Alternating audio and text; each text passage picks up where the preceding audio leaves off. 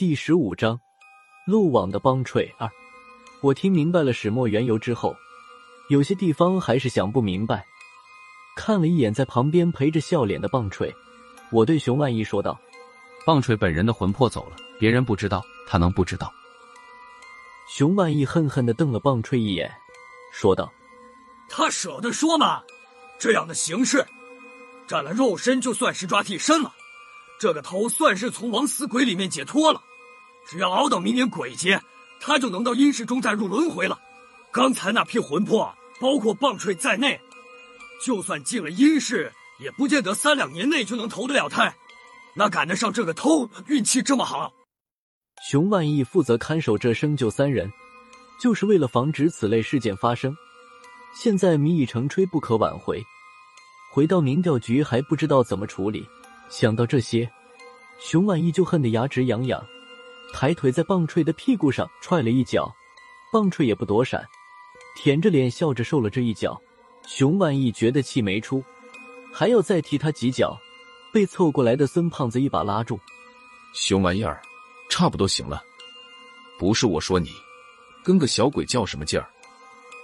看样子刚才我和熊万义的对话都被他听到了。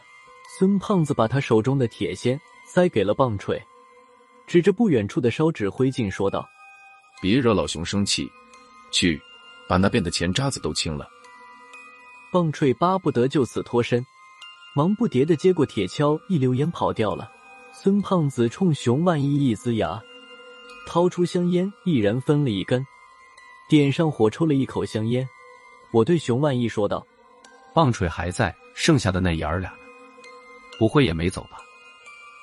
熊万义吐了个烟圈，看着棒槌的背影说道：“你以为谁都和他似的？”那个老东西和二愣子体内的魂魄见到鬼门关开了，当时就脱了肉身进了鬼门关，就剩了这么一个棒槌给我添堵。孙胖子听了熊万义的话，笑了一下，说道：“不是我说，凶玩意儿，高老板说没说这个棒槌怎么处理？”孙胖子的话刚出口，在不远处奋力清理指挥的棒槌，手上的活放慢了。装模作样的侧着头听熊万义的回答，熊万义现在的表情就像生吃了苦瓜一样，皱着眉头，五官聚到了一起。我和熊万义也算是熟人了，还从来没有见他有过这样的表情。他苦笑了一声，说道：“我们邱主任刚才差点把我骂化了，高局长现在顾不上这一块，他倒是撂下话了，说是回去之后再看怎么处置这个棒槌。”清除了烧纸和鬼门关的灰烬，又拆了几座帐篷，将之前的痕迹清理干净。我们几个调查员带着棒槌，乘坐高亮留下的一辆大巴返回民调局。之前一天一夜没有休息，车里的调查员都是困乏之极。车子开动没有多久，大半的人已经半靠半倚的睡着了。我也正打算打个盹儿的时候，就听见前排孙胖子的声音：“大官人，你倒是给句话。”吴主任和闵天元、郝正义三个在帐篷里说了什么了？听了他的话，我的睡意瞬间消失了一大半。我对孙胖子问的问题也非常感兴趣。西门恋坐在孙胖子的身旁，有些无奈的说道：“大圣，你也太看得起我了。他们说什么我哪能知道？有什么事你去问萧顾问不行吗？”孙胖子呵呵一笑，说道：“萧和尚。”他也许能知道，大官人，不是我说，除了现场那三个当事人之外，整个民调局就只有你知道他们说什么了。我这才明白胖子话里的意思。西门练会读唇语，回想起来，当时大官人就在帐篷附近，知道他们说的话也不稀奇。在孙胖子一顿软磨硬泡、疲劳轰炸之下，西门大官人终于向孙胖子妥协了。他看了一圈左右的调查员，差不多都睡了，才压低了声音说道：“吴主任掐住了闵天元的死穴，闵天元的恋鬼是他儿子。”西门练的话顿时让我睡意全无。虽然之前就知道恋鬼必须是血亲，但还是被这个真相惊着了。具体的事情西门练也说不出来。当他在吴主任的嘴上看到这个消息时，本来不言不语背对着他的郝正义，就像脑后长眼一样，突然回头瞪了西门烈一眼。西门大官人就像过电一样，身子顿时麻痹起来，脑中一阵眩晕。要不是后面有熊万义扶了他一把，西门烈当时就能一屁股坐到地上。当他清醒过来的时候，已经是鬼门关化成了焦炭之后的事了。对于这个答案，孙胖子不是很满意。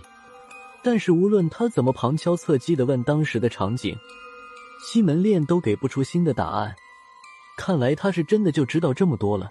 见孙胖子也问不出别的什么来了，我半靠着座椅，回想当时的场景，时间一长，竟然不知不觉的睡着了。大巴一路行驶，这一路坐的腰酸背疼。除了大巴进加油站加油时，我们被叫醒可以下车活动一会儿，方便一下之外，剩下的时候都是在车上度过的。就连午饭也是面包、香肠之类的，凑合一口了事。一直到了晚上八点多，才回到了民调局。下车之后，熊万义带着棒槌去找邱不老，剩下我们几个人直奔宿舍，也没心思洗漱了。脱了衣服直接上床，再睁眼睛已经是第二天早上的事了。转过天来已经是腊月二十五了，别的单位恐怕早就已经发完年终奖金，准备放假过年了。可是民调局里一点过年的气氛都没有，整个上午高亮都在和几位主任开小会，这个会议吴主任自然依旧没有参加。说句题外话，我们一室的郝主任也没有现身。听说他回来就去了地下三层，到现在也没有要出来透透气的意思。这次郝正义给他的打击不小，看来他是要好好缓缓了。一转眼到了午饭时间，我和孙胖子到了饭堂，叫了饭菜，还没有吃上两口，就看见熊万义进了饭堂后四处张望，看见我和孙胖子就直奔过来说道：“你们俩等会儿再吃吧，高老板有请。”让你们哥俩马上过去。听到高局长召见，我马上放下碗筷，准备起身。孙胖子则猛扒了两口饭，咽了下去，才对熊万义说道：“熊万义儿，老板这是什么事儿？找我们俩，这么着急忙慌的。”熊万义哼了一声，说道：“孙胖子，你猜猜高老板会不会告诉我？我这也是路过局长办公室时。”才被老板拉了壮丁，早知道我就绕道走了。对了，我刚才好像在局长办公室里听见肖顾问的声音，八成和他也有什么关系。进了局长办公室的时候，果然看见萧和尚就坐在高亮的对面。这时他正笑眯眯的抬头看着我和孙胖子，看见我和孙胖子到了，高亮还是没有废话，指了指前面的沙发，说道：“坐着说。”我们俩坐好，高局长又继续说道：“有件事情，要让你们俩和萧顾问跑一趟。”之后，萧和尚又替高局长解释了起来。鬼门关前和闵天元谈好了交换黄然的条件，现在眼看就要过年，宗教委那里好像着急了。在今天早上天刚刚亮的时候，郝正义突然联系了高局长，他们已经连夜准备好了交换黄然的东西。要求尽快交换黄然，交换黄然的物品是早就谈好的。高局长也难得的没有临时起价，只是最后卡在了地点上。民调局和宗教委两方互不信任，大陆是民调局的地盘，宗教委的主力在台湾，双方都不想在对方的主场犯险，争论了一番，最后将交换接收的地点定在了香港。同样出于互不信任的理由。不能由双方人员直接交接，民调局和宗教委都找一个第三方的代理人，负责清点和接收交换黄然的物品。